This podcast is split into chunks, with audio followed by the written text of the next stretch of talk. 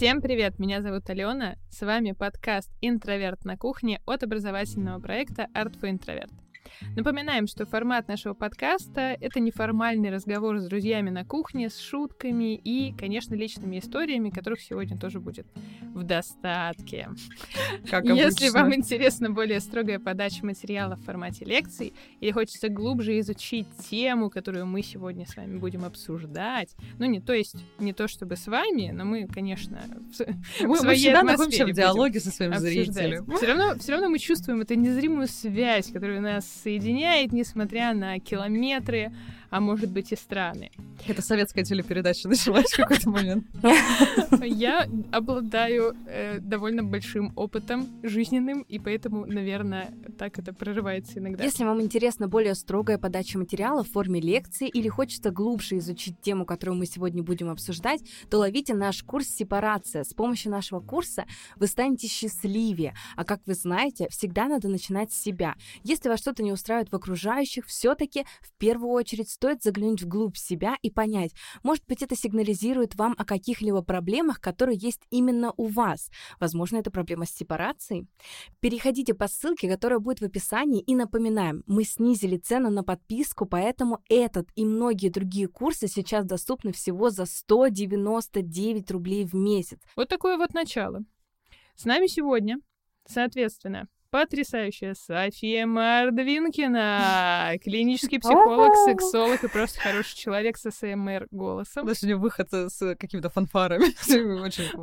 Ну просто видишь, вот, вот мы так вот решили, что я сегодня буду хостом, и все, и у меня открылось десятое дыхание, и все, и мы полетели на крыльях любви в этот подкаст. Тоня. Да, всем привет. Да. Приветик. Класс. Я очень рада, девочки, быть с вами. У нас такая тема сегодня с вами интересная. У меня столько О. всего есть, а что сказать. А мы пока не расскажем никому, да? Пока интрига. Интрига, пока интрига. интрига. Да, ну ведь никто же на картиночке подкаста не прочитал, как называется наша тема. Заголовок там большими буквами, скорее всего. Да. И Дарья Зуева, культуролог, исследовательница культуры и человек, который много разбирается в чем. Человек и пароход. Человек и пароход. Да, всем привет. Очень рада вас слышать всех. И я надеюсь, наши зрители тоже очень рады нас слышать. Ну, а меня зовут Алена Репина, я искусствовед. И в целом этого достаточно, наверное. Ну, Тебя давай, так скучно представила. Если мы, уже, если мы уже переходим ближе к теме, ты скажи, ты сестра? я... Ой, какая сестра. Здравствуйте, я Алена Репина, и я сестра. И я сестра, братья и сестры. Ну, видите, да, это еще созвучно вот фильмам, которые, помните, были сестры угу. и был брат, и поэтому мы сегодня не про этих сестер и братьев будем разговаривать, но в целом про сестер и братьев, которые есть у нас младшие, старшие. Будем обсуждать тему, как нам вообще жилось с осознанием того, что у нас есть кто-то еще. Вот эти, как это сейчас принято говорить, сиблинги, да? Сиблинги, да как нам жилось с нашими сиблингами и живется до сих пор, как трансформировались наши отношения, какой вклад, соответственно, родители делали в то, чтобы что-то из этого вышло хорошее или не всегда так получалось. И, естественно, будем это все делать под чутким руководством Сони, чтобы мы с психологической точки зрения не рассказали чего-то страшного обычно приходим на психологический сеанс. Я сейчас подумала, что сиблинги — это как будто какая-то раса инопланетная. Маленькие такие сиблинги. Как эти... Как гоблины какие-нибудь, только сиблинги. Помнишь, в, у Хаяо Миядзаки, в «Унесенных призраками», нет? Соня, ты, может быть, помнишь? Там были такие белые человечки с маленькими глазками, и они ничего не говорили, но они просто везде присутствовали, и вот они там, голова у них поворачивалась, например. Это сиблинги. Это сиблинги. сиблинги. Сегодня нарекаем их так. Неважно, что это на самом деле духи леса, и у них есть свое там название в японском фольклоре. Вообще никого не интересует. Сиблинги. Да. Всё. Предлагаю по чайку. Давайте, наверное, сначала спросим у Даши. Даш, есть у тебя сиблинги? Сиблинг. У меня есть... есть у меня сиблинг. Опять какое-то заболевание теперь, мне кажется, какое-то. А, да, у меня есть прекрасный брат. Он меня старше на два года. Нам в детстве все время говорили, что мы погодки, двойняшки. Ой, близняшки. Мы были с ним дико похожи.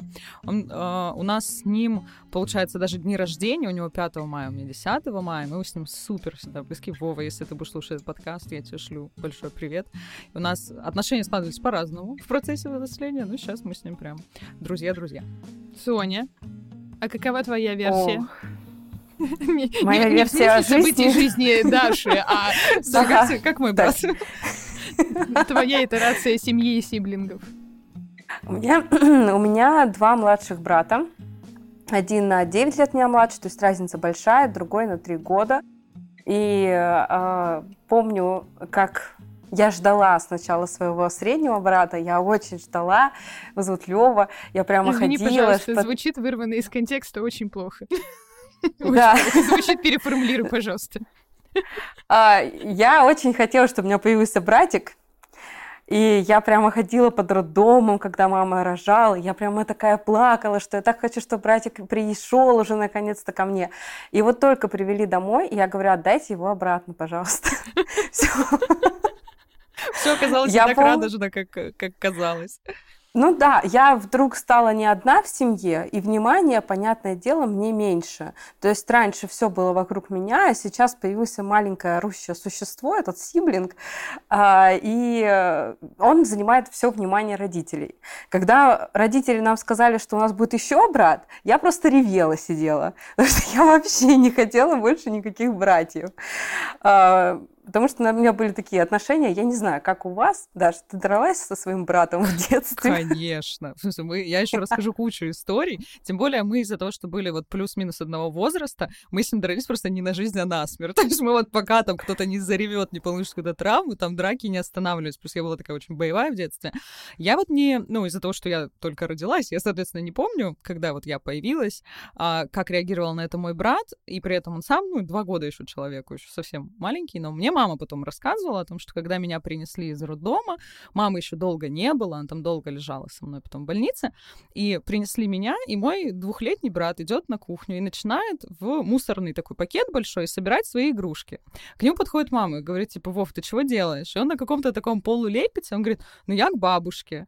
Она у него спрашивает, типа, а почему? Говорит, ну у вас же Даша теперь есть, я, значит, все, больше не нужен. И говорит, у меня мама говорит, я так расстроилась, я подумала, господи, у ребенка такие переживания, что вот он больше не нужен. Но он просто как-то подумал, э, потому что у бабушки жила наша старшая сестра Катя, получается, двоюродная, и он думал, что всех старших детей отправляют к бабушке. Такая, такая ссылка, когда появляется новый человек в семье, он отправляется к бабушке. И он абсолютно со спокойным лицом такой, ну все, принял свою участь. Такое колесо сансары. Да, что каждый чуть подрос, пожалуйста, до свидания. Меня поражает, э, откуда у детей вот такие какие-то гениальные теории заговоров появляются в голове, что вот, надо к бабушке отправить. Мне, ну, у меня довольно много а родственников. у тебя в возрасте с братьями?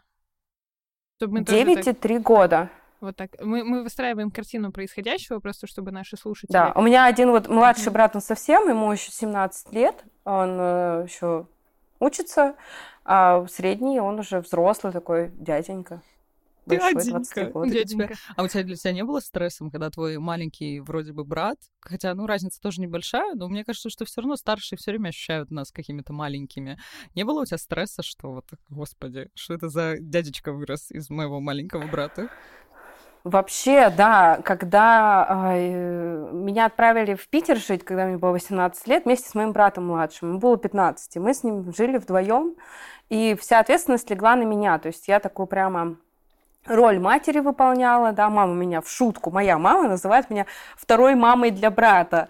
А, шутки плохие, чуть позже объясню, почему так не надо делать, да. А, и мне было очень больно, то есть мне было очень больно понимать, что он взрослеет, потому что я действительно, у меня немножко психика сломалась в этом моменте, скажем так. Я воспринимала его действительно как своего ребенка, у меня появилась какая-то тревожность до больного. Я сразу говорю, те, кто нас слушает, и вдруг у вас есть дети, и вы думаете, как классно отправить их вдвоем куда-нибудь жить. Ну, вдвоем там попроще будет. Разберутся как-то, поддержат друг друга, ага не надо так делать, потому что у меня проснулась очень сильная тревога. А, вот это сейчас смешно звучит, но я просыпалась по ночам, боялась, что мой брат задохнется во сне. Когда, знаете, как будто бы вот как младенца, вот смерть есть внезапная смерть младенца, вот так же с моим братом. Ну, блин, ему было 15, он не мог смертью младенца умереть. Ну, то есть у меня прям это было до ужаса тревога. А, я ходила к нему в школу на собрание, там даже из полицейского Жесть, участка его однажды да, забирала. такие прям материнские будни. Ну вот Абсолютно. здесь я вообще тебя поддержу, Сонь, потому что, видите, у вас еще какая-то более-менее удобоваримая разница, что называется, а, с вашими сиблингами. Да? Ой, все, сегодня приклеилось ко мне это Слово очень нравится. Но так просто, просто так удобнее говорить, потому что братья и сестры, а здесь вот мы все сразу обнимаем, соответственно. У меня есть младшая сестра, и у нас разница, ну, просто катастрофическая. То есть, по сути, мы принадлежим вообще к разным поколениям. То есть а, у нас разница 15 лет. И поэтому я очень хорошо помню, например, вот этот момент, когда мне 15, у меня там переходный возраст, у меня там гормоны, знаете, бушуют вот эти все истории. И тут э, я помню, что очень четко, что мы были с мамой на даче, и она почему-то поехала за 50 километров от нашей дачи, а у нас там не аптек, ничего. Вот, на полдня буквально туда, туда-обратно, типа, смотаться. И потом приезжает и так ко мне подходит, говорит, Ален, у тебя будет вот братик или сестра. И я такая... И в моей голове в этот момент... «А, Что Зачем? Почему? Для чего? Такая интересная история. Мама куда-то съездила и такая, приехала, у тебя будет братик или Нет, сестра». там, там было еще смешнее. Мама с... а, они же... э, в общем, моя мама была замужем второй раз тогда. Да, вот такая вот история. И они поехали в отпуск с ее тогдашним мужем, и они оттуда привезли, соответственно, Соню мне. Вот. Нашли в капусте. Аист, аист принес, понимаешь, да. Вот. И я, и у меня тоже сформировалась ровно такая же история. Ну, там просто так вышло, что мы с мамой вдвоем сестру воспитывали несколько лет. И у меня абсолютно сформировалась такая вот материнская история по отношению к ней. Я даже до сих пор, несмотря на то, что мы, конечно, сейчас вот у нас более-менее как-то так уравновешенно это все происходит, и я ее стала больше воспринимать как сестру, но все равно, если мы с ней куда-то идем, я смотрю всеми периферийными зрениями вообще на все, что происходит вокруг. То есть мне там даже э, вот парень мой говорит, «А тебе не кажется, что ты как-то слишком опекаешь У- свою сестру? Я говорю, а ты на себя посмотри, пожалуйста, у тебя ровно такой же стиль поведения. Удивительная вещь. У меня брат старший, да, ну не намного, но старше. Но у меня ровно такая же история в какой-то момент началась. В детстве мама рассказывала, что ну, мы были такие, как именно вот как близнецы, как погодки, мы были как будто бы на равных. Иногда мой брат, он мне там учил переходить дорогу, он обо мне так заботился. Но потом, когда мы уже были взрослыми, я переехала жить в Питер, приехала сюда учиться, и мой брат приехал где-то лет, ну, по-моему, через пять, после того, как я здесь уже отучилась. Э, Как-то уже более-менее устаканилась, у меня появилась первая такая стабильная работа, у меня уже, в принципе, все шло неплохо. Я снимала квартиру и чувствовала себя очень хорошо. И мой брат переезжает в Петербург, и у меня началось ровно то же самое. Я стала за него переживать, где он, что он, накормлен он, напоен, не живет ли он на улице. А у меня брат, он еще такой немножечко... У нас с ним были разные довольно так характеры, то есть э, я очень ответственная, такая была вся пятерочница, молодец, все, все на пятерочке. А брат, он ему хорошо. Он троечник, он такой, что у него все классно, он всегда на расслабоне, он всегда умеет как-то выкрутиться из любой ситуации. То есть для меня это будет жуткий стресс, там, все, господи, что делать? А он такой, да, да, нормально, там что я сейчас придумаю. И мы всегда переживали, что у Вовы как-то все пойдет не так, ему будет там сложно нам рассказать. Я вот тогда действительно тоже у меня повысилась жуткая тревога. Он в какой-то момент переехал ко мне, я такая, ну все, под присмотром. Хотя бы точно знаю, что накормлен, напоен, постиран. Я потом долго из этих отношений как-то пыталась с ним э, выходить, но сейчас уже как-то вроде стало гораздо Это лучше. удивительно на самом деле, потому что ты младшая сестра. Ну, то есть я часто встречаю у старших сестер такое, у старших детей в принципе. У нас всегда что, как-то, а- мне кажется, просто было такое распределение ролей. У меня была вот эта детская, знаешь, история, то, что когда детям родители говорят, что ты старше своих, во- там, своего возраста, или ты там ребенок прям умный не по годам, то есть тебе как будто бы искусственно завышают твой возраст, какую-то дополнительную ответственность на тебя там перекладывая, а Вова, он как-то был всегда, ну, не совсем путевый такой брат, тоже оценка так себе. У нас как-то вот очень странно отношения выстроились, тем более, что я, ну, у меня действительно в старшем возрасте я все время чувствовала за него ответственность. Я думала, блин, типа, ну это ж мой брат, надо же ему как-то там помогать, что-то с ним делать.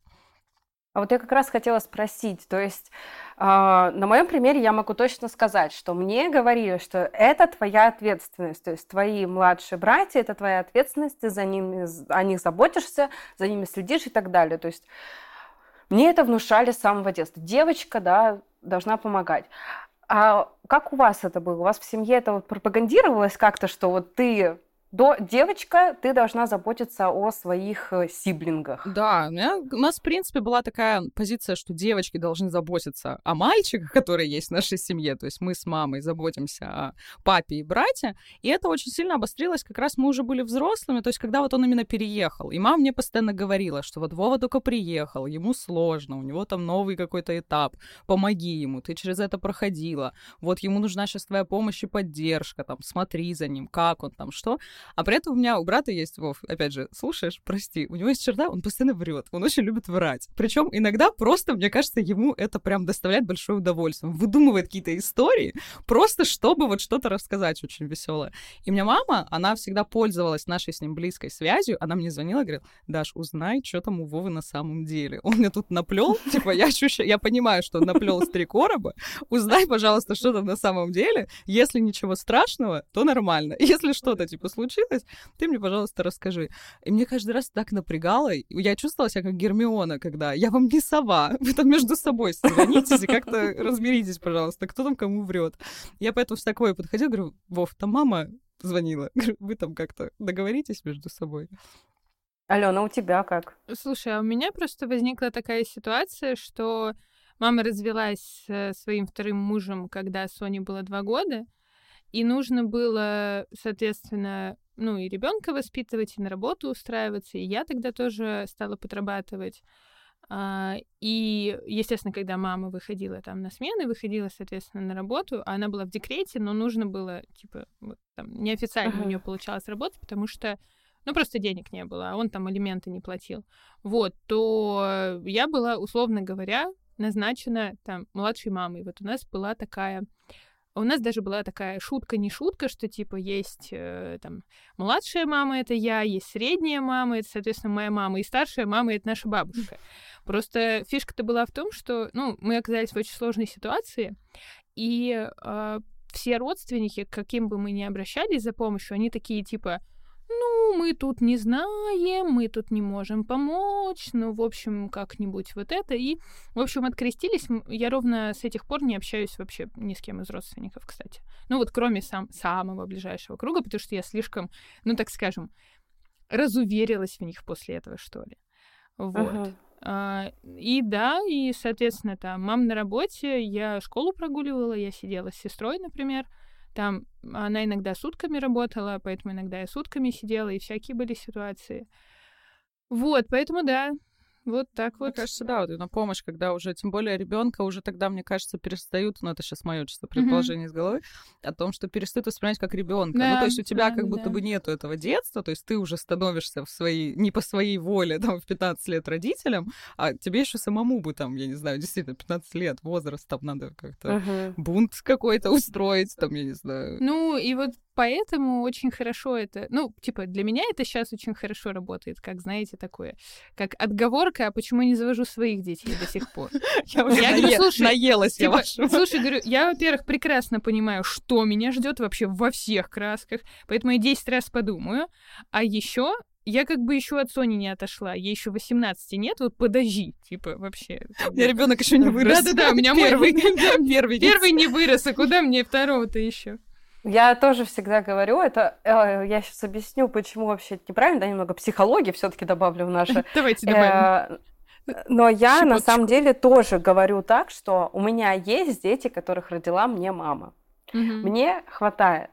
А, с меня, к сожалению, никто не хочет эту ответственность забрать за них. Меня, на меня ее взвалили, как и на вас по сути, что я слышу, это, э, конечно же, неправильный метод отношения к детям. Ну, то есть, если мы говорим про здоровые, да, понятное дело, что бывают разные ситуации. Тоже у меня брата не просто так, чтобы мне веселее было, отправили в Питер. А, но это в корне, конечно же, неверно, и это отражается потом на вообще жизни человека. Потому что это ответственность, которая не по годам. Это роль, которая не по годам абсолютно, и она мешает, э, опять-таки, своей реализации. У меня еще, я не знаю, как у вас, тоже спрошу сейчас, интересно, у меня еще есть дикое чувство вины за то, что я что-то не сделала правильно, за то, что я не смогла как-то правильно воспитать, как-то правильно что-то им дать больше, чем я могла.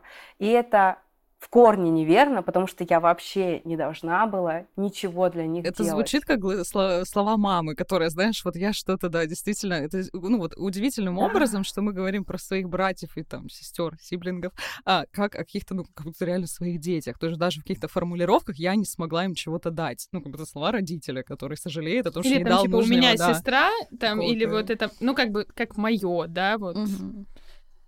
Да. Ты У вас нет такого чувства Ой, меня какой-то вообще вины? Был, у меня вообще был какой-то полный вообще в это время э, вот в кошмар, когда мой брат, мы с ним разъехали здесь в Петербурге, он там что-то все у него не получалось устроиться на нормальную работу, какой-то был длительный такой период, когда как-то все не очень сильно ладилось. И у меня было ощущение, что это моя персональная ответственность, что вот я должна за ним как-то следить, знать, что он не живет на улице. У меня мама почему-то был какой-то, ну, временный бзик, что у меня брат станет бомжом. У него вот прям все, я переживала, что он не, не расскажет ей правду и будет жить под мостом. Я каждый раз говорила, мам, ну Вова вроде бы не совсем как бы такой, как, как ты плохо о нем думаешь. Говорю, ну я надеюсь, придет ну, за помощью, если надо будет. Просто э, у нас сложилась такая история, что мама, она очень сильно... Дико смешно. Про бомжа. Ну, ты серьезно, мне мама все говорила, там Вова под мостом живет. Я говорю, да нормально он живет. Человеку 27 лет, блядь, было на тот момент. Под, под мостом живет. Это, это очень интересный и необычный страх. Знаешь, там сколится, я не знаю, Я вот именно, именно, там- бомжом под мостом. Да, типа женщину какую-то найдет, которая ему Я голову думаю, что запудрит. в этом был страх мамы, именно то, что вот Мгм. именно такой, такой страх она для себя выбрала, потому что у нее было собственное чувство вины за то, что она постоянно это повторяла, хотя я всегда говорила, мам, какая разница? О том, что в Питере у нас не было квартиры. Ну, то есть она говорит, что вот, мы не смогли вам купить квартиру, что вы с ней жили, а у меня родители, они, а, папа был военным, и он а, очень много ездил по всяким местам, постоянно в командировке, потом он работал там на заводе инженером, и постоянно были какие-то разъезды. А тогда же вот аренды жилья обычно не было. И было очень сложно снять квартиру. И мой папа, он всегда говорил, что как это вы живете в съемной квартире, вас завтра из нее выгонят. То есть для него было жить в съемной квартире равно жить на улице. И вот родители, видимо, как-то переживали, что они там не купили сразу квартиру, как мы переехали, что вот, Вова будет жить под мостом. И я постоянно ездила проверять, где живет мой брат, не под мостом ли еще, успокаивала маму. Я действительно очень долго чувство испытывала вину, когда, например, ко мне брат приходил с какой-то просьбой, а я понимаю, что он уже немножечко, ну, переходит границы и как будто бы на шею садится, что он уже как-то, ну, пользуется той ситуацией, что его опекают, а ему было в тот момент там уже 25-26 лет. Я ему отказывала, и я чувствовала такую вину. Я думала, блин, а если он реально сейчас под мостом? То есть, когда он там приходил, там что, деньги занять или там пожить и так далее.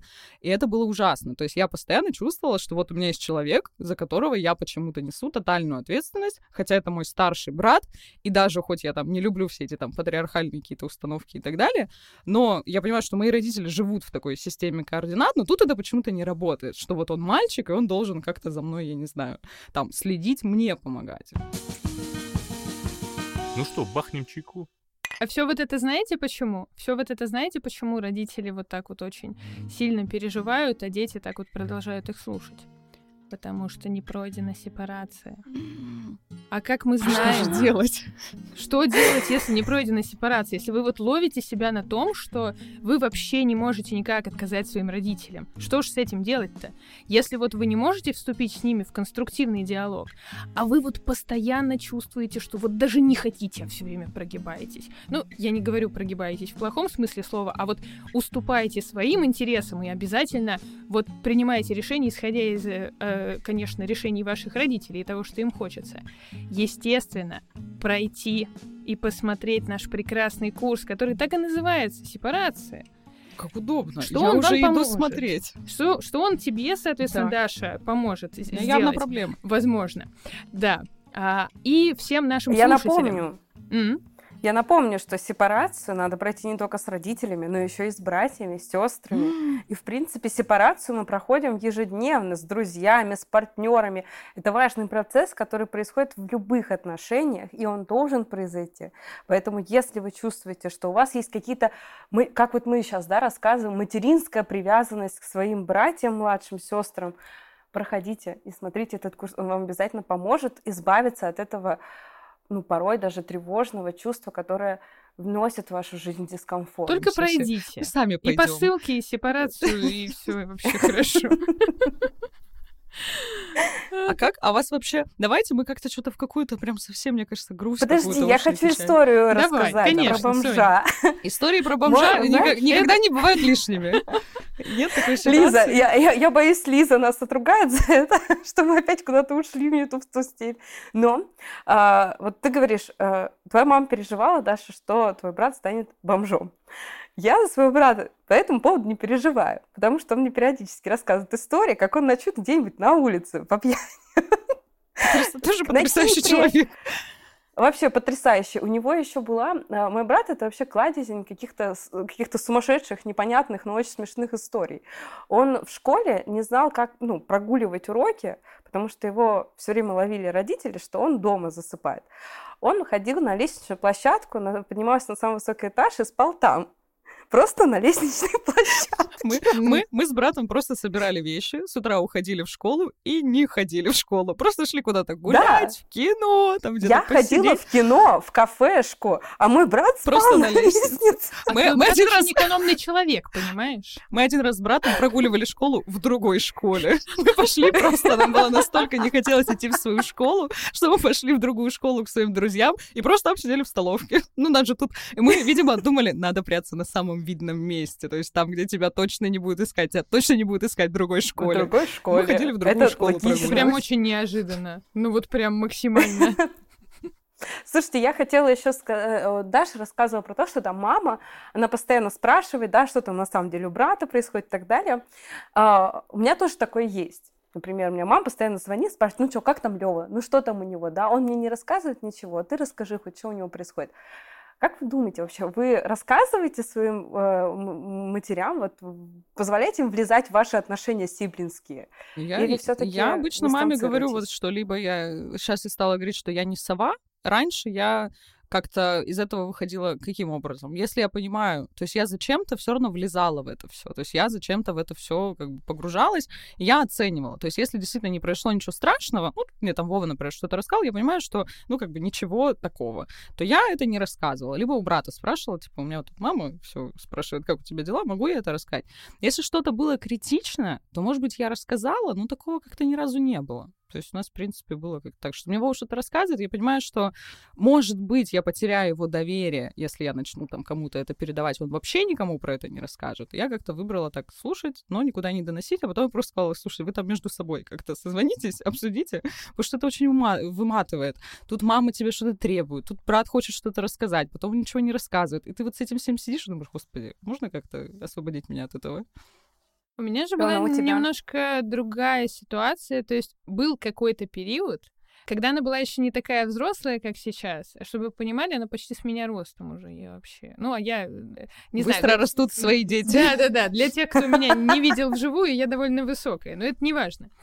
А, у нее был какой-то такой прикол у мамы э, сказать мне типа поговори об этом с Соней.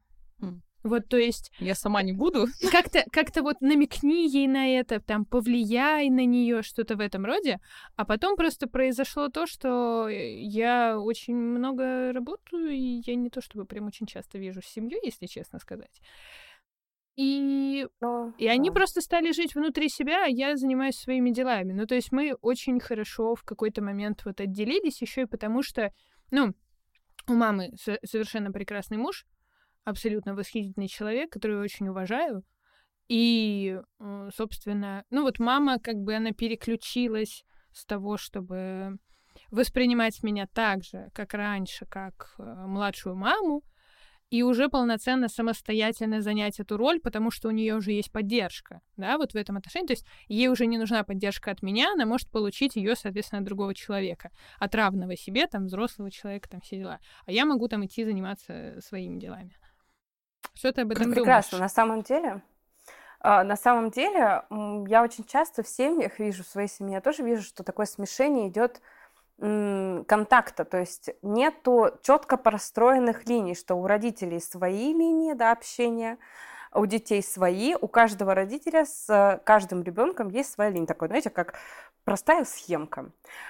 И мы видим, что родители впутывают детей в свои отношения, между детьми происходят тоже какие-то отношения, в них впутываются родители, и тогда такая неразбериха, и действительно мы видим, что какое-то доверие даже теряется, потому что вроде как, да, твой человек, близкий, которому ты доверил секрет, он может настучать маме, а, конечно же, ему никто не хочет рассказывать что-нибудь маме, потому что вдруг все наругать. Даже когда тебе уже под 30. Все равно есть Все равно мама которая... может прийти и наругать. Да. Все равно есть какая-то такая Если вы не будете проходить курс по сепарации, мы позвоним вашим родителям и скажем, что вы не проходите курс по сепарации. Ну, тебе начинается шантаж, ставки повышаются. Это серьезно. Слушайте, ну я не соглашусь на самом деле про этот момент, что типа страшно рассказать маме. Понимаете, я абсолютно осознаю, что там в процессе моего воспитания, ну это я сейчас понимаю, были допущены некоторые там нюансы, которых, если бы не было сейчас, я бы гораздо быстрее стала, ну, как-то пришла к гармонии с собой, как мне нравится в этом быть. Я не говорю, что я там какой-то, не знаю, э, просвещенный человек, э, просветленный, да, в этом отношении, но просто я знаю, что за ней были какие-то штуки, которые она делала, желая лучшего, а сделала она не очень хорошо в итоге. Вот, но при этом она абсолютно потрясающая э, мама в очень многих аспектах, и я понимаю, что она меня воспитала так, что первый человек, к которому я пойду, если что-то, не дай бог, нехорошее или хорошее, вообще не важно, что-то случилось, первое, кому я буду звонить, это маме в целом. Вот. Это прекрасно. Я сейчас а... понимаю, господи, я сейчас такую мысль. У меня, знаете, ну, как я как психотерапевт хожу, у меня там периодически какой-нибудь, о, господи, и ты думаешь, инсайды, ты, да, да, ты замечаешь какую-то вещь, которую ты думаешь, господи, что такое? И я просто сейчас поняла то, что у меня еще один ребенок-то есть в семье. У меня-то, у меня-то детей, оказывается, я уже многодетная мать. У нас с мамой были такие отношения, что она тоже всегда мной ощущалась как мой ребенок. То есть у меня вот сейчас мама, например, она там постоянно просит моей какой-то помощи. То есть я ей, конечно, помогаю, безусловно. То есть, ну, вот она какой-то был такой э, момент, момент переломный, когда не стала папой, у нее вот она потеряла эту опору, я такая, о, у меня еще одно дитя. Я теперь еще забочусь о маме, о брате, и у меня такая вот многодетная семья, главой которой я становлюсь, и думаю, господи, я же самая маленькая, что это? Я же, я же еще этот, мне, мне бы кто помог. Вот, пожалуйста. Это очень тяжело нести такую ответственность на самом деле. А, я, так как меня воспитывали как человек, который должен всем помогать, братьям в том числе, я выросла спасателем, да, поэтому, в принципе, я и выбрала, наверное, эту специальность. Но это уже другая история. А, у меня было такое, что если что-то случается с родителями, заболевают, еще что-то, я прямо чувствую ответственность за них. Сейчас меньше гораздо, я уже сколько на психотерапии, да, я уже довольно проработанный человек. А, но у меня было такое острое чувство всем помочь, какая-то ответственность личная за чужое горе, за чужие эмоции и так далее. Ну и за братьев в большую степень. Я недавно думала о том, что-то я думала о смерти просто что-то разговаривали. Я, я боюсь, что я как-то захожу в помещение, я просто занимаюсь, занимаюсь темой смерти. На прошлом подкасте у нас Аня Макарова просто заразилась от меня, и каждые пять минут... А, кстати, про смерть давайте поговорим. У нас этот, мое какое-то мортальное влияние, оно распространяется. Да. Ты чего такое поймала? Что за вайп? Слушай, а что-то мы сидели просто с э, мужем с моим, с его друзьями, и они такие, давайте поговорим о смерти. Как вы относитесь к ней? Я такая, такая, классная А они такие посмотрели, что правильно, ролик Даши на YouTube-канале «Правое полушарие интроверта». Да, ролики на YouTube. Или открыли приложение Art for Introvert. Я поняла, ну, есть же какая-то, да, такая естественная ситуация смерти, когда умирают старшее поколение, да, неестественно, когда умирают быстрее дети, чем родители. Естественно, что мы хороним там бабушек, родителей и так далее, да, все свое время. Я поняла, что, ну, если что-то случится с родителями, я более-менее готова, потому что это что-то естественное. Ну, то есть я с этим всю жизнь, со, со, со сознанием с этим живу. Но если вдруг случится что-то с моим братом средним, я не знаю, как я это переживу. Я еще не отвязалась полностью от вот этих вот детей. Я это очень... Если кто-то сейчас слушает и думает, какая ерунда, это же всего лишь братья. Это такие отношения, которые выстраиваются годами. 10 лет вот я так жила с братом, и это очень тяжело разорвать так просто. И всю жизнь я жила с сознанием, что это вот моя ответственность. И, конечно же, это все уже где-то очень-очень глубоко во мне сидит. Я поняла, что вот пока вот про, роди... про, ди... Э, про детей Алена говорила, что у меня есть еще дети, и я пока своих не хочу. Предлагаю по чайку. Слушай, Соня, вот мне интересно, у меня такая мысль возникла. Вот какой момент разобрать? Понятно, это очень многосложная схема, но вот я сейчас, по крайней мере, заброшу эту тему. А вот как вот такое объяснить, что вроде бы это... Знаете, как особенно, когда растут вместе братья и сестры, более-менее, вот как э, вы с твоим братом, соответственно, Даш, а, вро... Вроде они там делят вообще все там абсолютно, и как-то они сближаются очень сильно, и это, естественно, там твой самый, один из твоих самых близких людей, но в итоге со временем так получается, что, условно говоря, ты смотришь на этого человека, и ты вот его любишь очень, и ненавидишь ровно в этой же степени. Вот пример. У меня был друг, у меня был друг, а, который переехал в Петербург, там ему было лет, по-моему, 17, а его сестра его на, на пару-тройку лет старше, она переехала вот там за 2-3 года до этого. И он мне говорил, что а, а у них очень была тяжелая семья, там было, там а, отец применял физическое насилие к, соответственно, и к жене своей, и к детям, и, в общем, они очень бедно жили, они голодали, и вообще там было просто, ну, полный кошмар на протяжении всего их детства. И он говорит, а я не... Они жили на соседних улицах, и они виделись раз в год, потому что он говорит, а я не могу себя заставить ее увидеть, потому что я прихожу, э, соответственно, вот мы встречаемся, я вижу ее, я все это вспоминаю, и я прям не могу с ней быть вообще. Вот, то есть это, да, это мой самый близкий человек, но я прям с ней вообще не могу общаться. Господи, как знакомо. Это вот ну, уже... ты ответила Это на дес- свой действительно, вопрос. вот у меня такая была история с братом, я тоже как-то уже ее пыталась э, как-то и проработать с специалистом, и с братом это как-то обсуждать, потому что у нас э, в детстве складывалась такая ситуация, по крайней мере, с моей точки зрения. То есть мы сейчас не говорим про какую-то объективную позицию, сейчас уже какие-то очень личные истории пошли. А мы когда росли с братом, я всегда чувствовала, что к нам не одинаковые отношения. То есть мне всегда казалось, что моего брата любят больше. Он был такой супер долгожданный ребенок, мама как-то с ним всегда ближе общалась. И у меня папа, он как бы был довольно строгий, и он периодически меня как-то наказывал, а брата нет. Ну, то есть у меня как-то было как будто бы больше ко мне применялось каких-то санкций, и папа все время как-то обвинял там в наших ссорах меня, и ну, я как-то просто замечала, что что-то как-то ну, ко мне относится построже. И мама мне всегда объясняла тем, что ну вот тебя больше любят, тебя как бы, ну ты же девочка, тебе больше беспокоятся, за тебя больше переживают, а Вова вот он, собственно, так. И для, а для меня это все было как-то очень странно. Я одно время прям брата очень сильно ревновала, ну, вернее, родители ревновала к брату, и потом у меня действительно был одно время такой период, когда я как-то свое детство стала там разбирать, думать о том, что там было не так, и у меня с этим очень сильно ассоциировался брат. То есть я поняла, что я на него смотрю, и я как будто бы снова ребенок, потому что он для меня как будто бы не вырос, ну, потому что слишком много вот этих детских воспоминаний, и я вот вспоминала все эти вещи, когда я прям вообще очень тяжелые у меня были какие-то вот а, переживания в детстве, но потом мне очень сильно помогла мысль, что вот внутри этих отношений, когда меня там муж папа наказывал, меня брат всегда как-то он мне помогал. Он там меня защищал перед папой, или он меня как-то поддерживал. Он подходил, говорит, да, Даш, да сейчас что-нибудь придумаем, там типа что-нибудь прорвемся. И вот э, так потом это прошло. Но вот у меня долго была ассоциация, что вот детство, особенно какие-то не самые приятные моменты, и у меня ассоциировались, я переносила их на брата, и такая думаю, ну он же ни при чем. То есть это же не он делал, это просто он был в этом же контексте. Я явно видела разницу, что я у папы любимица.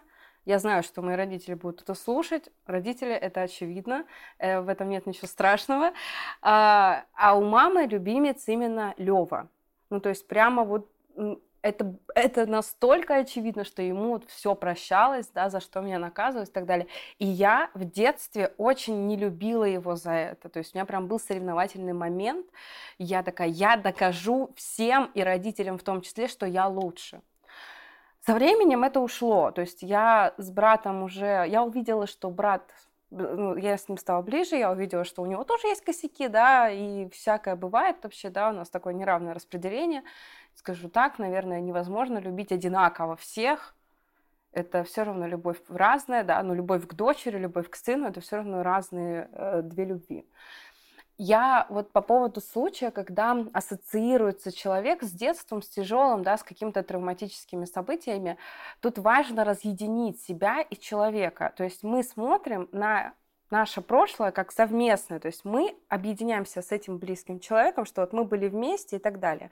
Для этого важно простроить линию жизни отдельную от вас, вот этого самого человека, поговорить, а как вообще у тебя были дела? Ты с кем, ну, даже с братьями мы мало что знаем про то, с кем они в садике дружили, в школе, как вообще, какой урок они любили, да, кто был его первая любовь и так далее. То есть мы просто простраиваем линию отдельно от этого человека. Такое же с родителями тоже при сепарации важно выстроить вот эту вот линию. Кого мама любила вообще? а что вот у нее в семье происходило, как у нее с дружбой. Важно, чтобы увидеть человека отдельного от себя, что это тоже просто человек, который тоже проходил через какие-то испытания, сложности, чувствовал эмоции и так далее. И это может помочь. Опять-таки я, например, на своей терапии так простраивала сама с всеми своими родственниками, то есть я прям собираю, это, во-первых, исследовательский момент, интересно же, да, там узнать про своих родственников, что там, как они жили вообще.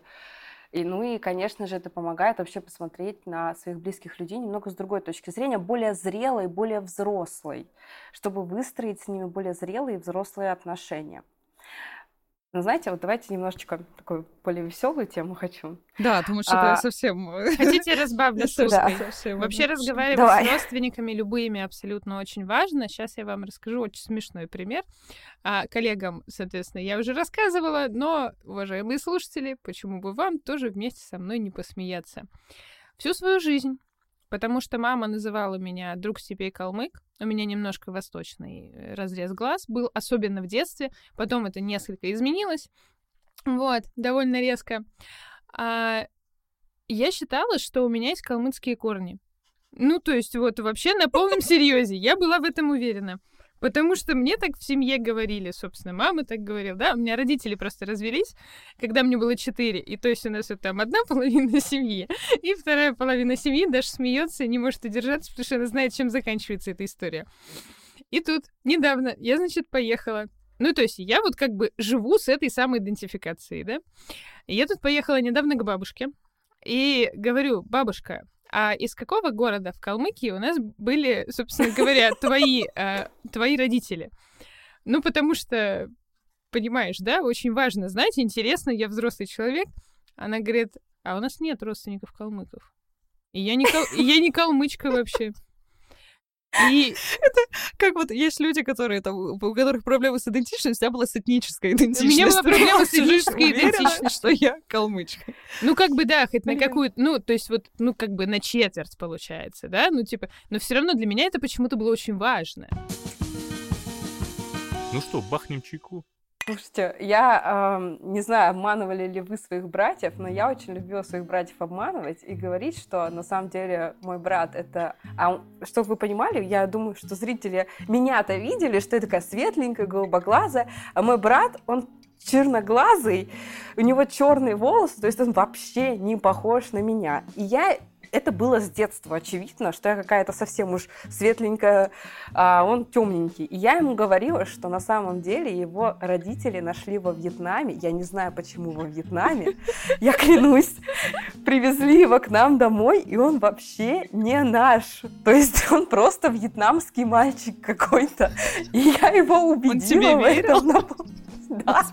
Что и просто какое-то ужасное психологическое насилие над человеком. Ты же вообще тебя нашли во Вьетнаме. С братьями Дети довольно жестокие. Ой, дети и вообще с братом я... Жестокие. Да, и с братом, мало то, что я говорила ему, что он во Вьетнаме родился, у нас была с ним любимая игра, это я его привязывала скотчем, у нас была такая, знаете, стенка, где там типа отжиматься, вот это вот все. Мне кажется, у всех почти было. Стенка, да. да. И я брата вниз головой приматывала скотчем к этой светской стенке, и его задача была выбраться из нее. Ты как будто, ты как будто бы мой брат, потому что мой брат делал, он мне брал руки, приматывал, короче, он меня вот так вот на турник подвешал, и руки приматывал такой тоже как, ну, не, не изолентой, такой скотч был плотный, оранжевый, я думаю, у всех да, дома да, такой да, скотч да. был. И просто он меня оставлял вот так вот висеть. Это ужасно, руки затекают очень сильно. И мы всегда в детстве... Я брата вниз головой. Мы смеялись, то есть нам казалось, что это очень прикольно, больно. Понятно, что ты в моменте как-то там можешь заплакать, расстроиться. Там. Мы с братом дрались кошмарно, потому что мы были примерно равны по силе, и мы с ним просто там дома могли так друг друга мутузить. Или у меня брат очень любил что-нибудь меня кинуть, побежать в комнату, дверь закрыть, а я начинаю психовать, я в эту дверь просто с ноги вот так ломлюсь, а он чуть сильнее меня, и он эту дверь держит. И ему это так нравилось, что я уже просто вся испсиховалась, и я потом только, только отойду, он опять меня что-нибудь кинет, и опять закрывается, и ржет, довольный. Я всегда потом ему припоминала, говорю, Вова, кошмар. У меня брат играл со мной в «Как достать соседа», да, Алды помнит эту mm-hmm. игру, и он играл в реальной жизни со мной в эту игру. Вот все самое жесткое, что я помню. Средний мне... или младший с тобой? С- средний, средний, младший. Я, он был маленький совсем, я уехала, поэтому у нас с ним такого коннекта не было, игр, игр таких. А, самое жесткое, что я помню, это мне только купили телефон кнопочный вот этот вот черно-белый. Я так радовалась, думаю, блин, как круто, у меня телефон, а у меня брат просто залил кого-то геля для душа в мой телефон. Это была игра «Как достать соседа». Прикиньте, как обидно было. Вот у это у меня, есть, у меня есть очень смешная история про брата, как мы с ним делали паука. Мы вот, у нас в какой-то момент мы с братом были супер близки, и мы начинали что-то делать, ну, просто вместе, даже не сколько на зло родителям, ну, просто вот мы веселимся дома. С мамой, с папой уехали, а мы увидели где-то какое-то видео, или нам кто-то рассказал, если там особым образом спички сложить, их поджечь в форме такого паука, то они под нагреванием как будто бы встают, то есть они как будто поднимаются, у тебя такой паук поднимается. Мы ничего лучше не придумали, как повторить этот номер на столе. И вот я думаю, у всех был такой кухонный стол, который сверху таким пластиком как будто бы обит, ну, то есть он сверху такой гладкий, да, очень да, да. прозрачный такой сверху пластик. И мы выложили этого паука на столе. Мы его подожгли, и просто в какой-то момент пластик этот посередине сантиметров на 15 начинает надуваться, вот так надуваться, надуваться, и просто взлетает в потолок. То есть, ну, вот кусок выламывается от, на, этого, от нагревания. И мы с братом сидим в шоке. Причем мы не боялись, что может начаться пожар, что могут загореться шторы. Мы просто, ну, вот просто нам было очень сильно страшно от того, что сейчас придет мама и будет нас ругать. И мы, чтобы нас меньше ругали, решили маме приготовить ужин. Мы там что-то там какие-то порезали бутерброды, что ли, порезали салат, там что-то сделали. И прям посередине стола на вот эту вот дырень просто выжженную поставили огромную вот такую тарелку с фруктами или с чем-то. На что мы рассчитывали, абсолютно непонятно. И нам потом эту историю рассказывает мама. Говорит, я захожу на кухню. Первый раз, ну там не первый раз в жизни, но раз там в, 100, в 40 лет дети приготовили какой-то ужин. Нам там было, я не знаю, мне было лет 10, может, 11. Говорит, и посреди очень заметно, что специально стоит какая-то огромная тара. То есть, ну вот это прям было очевидно, что что-то там спрятано. Мама убирает, говорит, я очень сильно испугалась, ну, потому что я боялась, что пожар, там, чтобы дети не пострадали. Плюс это пластик в глаз легко можно кому-то выстрелить. И мы с братом просто забились в комнату, мама начинает орать, и мы потом уже с ним пришли, говорю, вот на что был расчет? Что она никогда эту миску не поднимет, что вот, ну, все, теперь эта миска стоит здесь всегда. Мы просто, это был потом такой прикол. А мама ты знаешь, почему это произошло? Так. Это произошло, потому что у вас не было подписки на наши образовательные была, курсы. Представляешь, была подписка. Мы бы вот была бы подписка, не жгли. Спокойно бы сели, курсы. просвещались, и по учебе бы сразу твой брат вырос сразу из Под мостом бы уже не Под жил. Под мостом бы точно не оказался. Сепарацию бы прошел с родителями. Хочется сказать, вот не было в нашем детстве, как наши родители любят говорить о том, что вот не было в нашем детстве там телефонов, приходил, вот не было. Пришлось паука выкладывать из спичек. Чуть и по гаражам лазать. По постройка, постройка во дворе на карьеры. Согласна, Сонь? Абсолютно. А, я еще хотела под конец, да, так э, рассказать, вообще спросить у вас, вас когда-нибудь просили родители, ну, наверное, Алена, это больше к тебе, поговорить с младшим братом, сестрой о сексе? Пока... У меня просто да. была прям задача. То есть мне мама звонит, говорит, Соня, это, это было поздно уже. Ну, то есть, очевидно, ему было лет 18. У тебя брат приходит, я женюсь. И мама такая, слушай, поговори Наверное, нужно поговорить. Пришла пора. Да, но а, я ему так, а я еще в медицинском же учусь, у меня было множество всяких буклетиков, я зачем-то их собирала по больницам. Тоже Сонь, другая к тебе тоже есть вопросики, конечно. Да, это точно. Соня просто хотела как лучше. Да, буклетик. Да, я еще была волонтером э, в акции, которые проходят, вот э, сдать тест на ВИЧ, который везде абсолютно, мы там ходили от вуза, предлагали всем сдать тест, и у меня там было множество буклетиков, какие-то презервативы бесплатно и так далее. Я просто, брат, такая подсова. Я тогда, честно, была гораздо стеснительнее, чем сейчас. Я такая к брату подхожу, говорю, ну на, почитай, на всякий случай вдруг пригодится. Но потом я уже, когда чуть повзрослела, Вдруг. ну это были совсем первые курсы, я ему уже спокойно рассказала, то есть я поняла, что это важно, я ему рассказала о том, как устроена женская репродуктивная система, как устроена, в принципе, что такое овуляция, менструация и так далее. Ну, потому что действительно, оказывается, он этого всего точно, ну, не знал, как происходит, а это важно. Ален, ты разговаривала с младшей сестрой? Слушай, ну ей пока Таком. 13, вот, и вообще у нас довольно Пора. неплохо... А, нет, суть просто в том, что я пока не вижу в этом смысла именно... а, именно с точки зрения моего вмешательства. У нас просто Мгм. мама очень в этом отношении прошаренный человек. Она учитель с многолетним стажем начальных классов. Ну и вообще она супер крутой преподаватель. И мне она рассказала лет, по-моему, где-то в там... Ну, в общем, годам где-то к 13 я вообще прекрасно понимала, что как работает и что можно, а что нельзя, что в любом случае в любые отношения там нужно вступать по а, согласию, по желанию там и всяким моментам. И то есть у нас это вообще никогда не была тема секса запретной. Понятно, что мама очень аккуратно со мной это обсуждала, но когда я потом к ней пришла там и рассказала, что типа, мам, так случилось, вот у меня был первый мужчина. Она такая, рассказывай. Я такая, ну смотри, что расскажу. Ну, то есть вот у нас в этом плане Такой очень, доконать. да, очень доверительные отношения. Вот. И, очень круто. Ну, то есть я абсолютно уверена, что там с Соней все тоже нормально. Но потом, когда придет момент, вот именно она уже пойдет там встречаться с парнями, еще что-то, естественно, я со своей стороны какие-то советики закину. Мне кажется, что если Я думаю, ко мне она и приш- сама придет. Возможно. Э, скорее всего, да. Потому что, ну, мы все-таки больше на одном языке разговариваем. Я думаю, что я бы сошла с ума, если бы ко мне пришел мой брат и сказал, Даш, есть один разговор. Я бы просто сказала бы, Вова, кто кому шо- что будет рассказывать. У нас, естественно, из-за того, что мы росли в одной компании, то есть мы вместе гуляли, у нас были общие друзья, и вы это обсуждаете именно как друзья. То есть мы не говорили с позиции, там, кто старше, кто младше. Все равно эти темы как-то обсуждаются, ну, ровно так же, как, там, я не знаю, с пацанами за гаражами, там, мальчики друг с другом обсуждают, и я как бы такая с ними тусую за этими гаражами, и все, и, не- и немножко слушаю, немножечко наматываю на ус.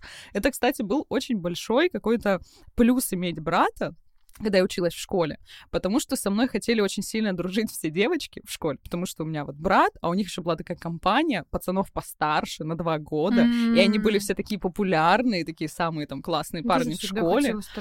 И они всегда со мной тусовались. Ну, то есть, тем более, что мы дружили там в старших классах очень плотно, постоянно ездили куда-то там с палатками, куда-то отдыхать. И брат вот в этом плане супер всегда был приветливый, то есть мы он никогда там не- брал меня везде с собой, мы общались абсолютно на равных, и мне все девочки все время, ой, а можешь с тобой дружить? Я хочу тоже ездить там, типа, познакомиться с парнями, а познакомь меня вот с этим, а познакомь меня с вот этим. И я потом в какой-то момент говорю, Вова, вы там сами тоже как-то договоритесь, там номерами обним- э, обменяйтесь, потому что, ну, все равно как-то всегда привлекали вот эти мальчики старших классов всех в школе. Конечно. На самом деле, я всегда очень хотела иметь старшего брата либо сестру. Потому что Аналогично. роль старшего ребенка, она довольно тяжелая. И родители перекладывают часть своей ответственности очень часто на, на девочек в том числе, да, мы послушали Дашину историю, что и на нее тоже эта ответственность перекладывается. Но вот сейчас ты рассказываешь про своего брата, Даш, и так тоже хочется, чтобы кто-то брал на тусовки с собой, еще что-то. И даже вот у Алены есть младшая сестра, и я ей завидую прямо, что вот она- у нее будет у кого спросить что-то, спросить совет, как делать, э, как поступать. Потому что этого, конечно же, когда ты старший ребенок, очень не хватает. Мне, мне кажется, была даже больше история именно как до момента, когда мы вот именно переехали, и была пробле- проблема с тем, что вот на меня взвалилась эта ответственность. Мы с ним как будто не были кто-то старше, кто-то младше. Мы когда росли, мы были с ним реально погодки. То есть мы воспринимали друг как люди одинакового возраста, у нас были одинаковые интересы в общей компании. И я безумно, я даже вот сейчас рассказываю про брата, даже у нас были какие-то сложные этапы, но я всегда улыбаюсь. Я, всегда, я просто вот, я реально, я обожаю своего брата. Мы каждый раз с ним встречаемся, мы смеемся до истерики, потому что все равно есть набор каких-то вот этих старых историй, которые знаете только вы из детства, с кем вы там куда ходили. Такие маленькие секретики, про которые не знает больше никто. И мне кажется, это удивительная какая-то связь, поэтому я безумно рада, что у меня есть брат. Какие бы трудности у нас там когда-то не были. Я тут тоже поддержу линию, которую так прекрасно, э, завершая наш подкаст, подытожила Даша. Uh, да, было много страшного, было много каких-то сложностей, было много еще каких-то моментов. Там, да, у меня тоже был такой период, там, знаете, когда я хочу гулять, я хочу там что-то вот такое вообще из себя представлять, а мне надо с ребенком сидеть, а мне там, ну, типа, 16 лет. Вот, но тем не менее, я сейчас понимаю, что я бы ничего не поменяла, и ни в коем случае вот не хочу такого, что, знаете, вот э, не случилось бы у меня сестры. Не-не-не, вообще, типа, потрясающий человек, которого я очень люблю. На засыпку, Сонь, тебе последний mm. такой психологический каверзный вопрос. Правда? А можно мне тоже а, в любви Ладно, ладно, ладно, ладно, ладно, побольше. Нет, Сонь, ты психолог, ты не считаешь. только профессиональный Ты не чувствуешь ничего. А, да, но нет, на самом деле, я поддерживаю абсолютно вас, и несмотря на то, что мы тут рассказывали, да, как это бывает тяжело, как это бывает сложно, но я не представляю своей жизни уже без своих братьев, и я не хочу представлять себе жизнь без братьев, потому что, ну, вот, наверное, это самые родные для меня люди, близкие, которые мне... При... Я очень благодарна, что у меня с ними сложились очень хорошие отношения в итоге, потому что, ну, это люди, которые, которым я могу доверять и которым я могу прийти за помощью, потому что они уже взрослые все равно. Это круто. Предлагаю по чайку. Какой вопрос на засыпку ты мне хотела задать, Алена? В ТикТоке есть очень популярный тренд. Тренд. Короче, ну это даже не тренд, это типа... Как э, профессионал. Да, да, да, от профессионала, от профессионального сообщества профессионалу. Знаешь, вот это типа граничить, что старший ребенок, он такой весь молодец, всего добьется, на нем вся ответственность, он вообще одни пятерки и все дела. Средний как бы не туда и не сюда, и он вообще не понимает, что найти, как себя найти в этой жизни. И младший это такой перелюбленный ребенок, который э, очень, ну, может быть наглым, там, может быть, там, переходить все границы, и тоже не очень понятно, что вообще с ним дальше будет. Насколько это обосновано, необосновано с точки зрения психологии? Есть множество теорий о том, как вообще развиваются дети да, в многодетной семье. А, я скажу так, что действительно старшие дети, они более ответственны, потому что на них ложится большая ответственность по воспитанию детей. Родители а, часто перекладывают ответственность, как мы поняли сегодня, тем более.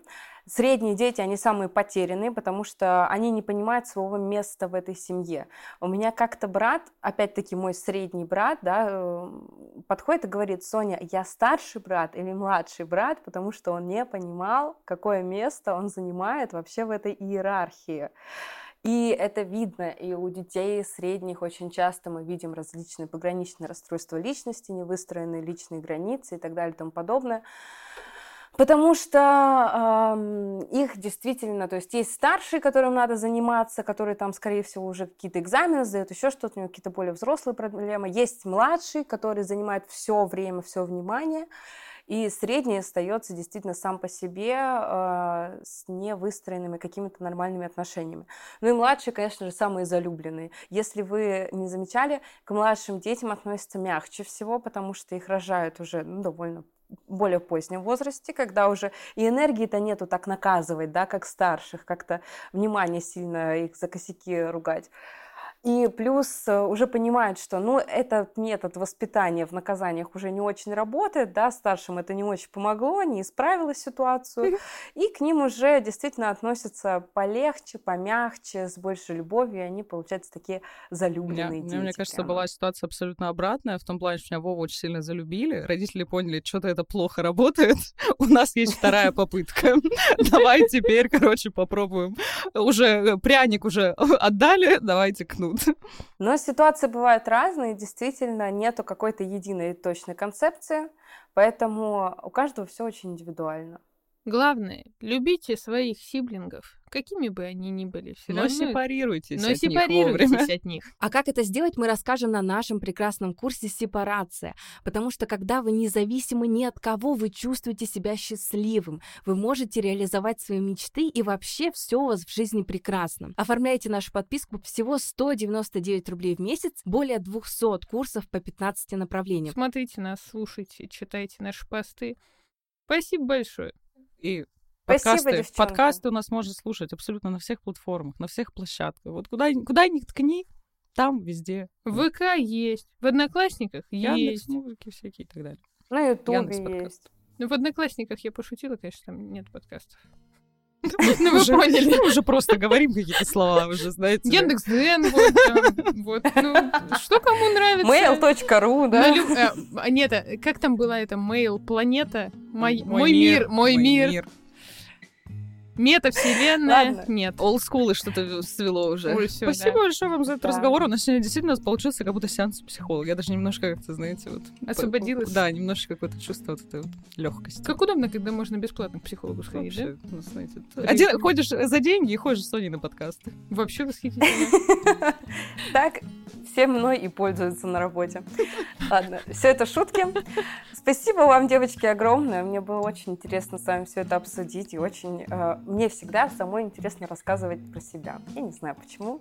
Ой, почему А. же это вообще никак не связано с твоей нарциссической или истероидной половиночкой личности? Вообще. Истероидная, истероидная, истероидная. я это, я не У психолог, всех, я пальцем в небо. у всех у нас там есть немножечко.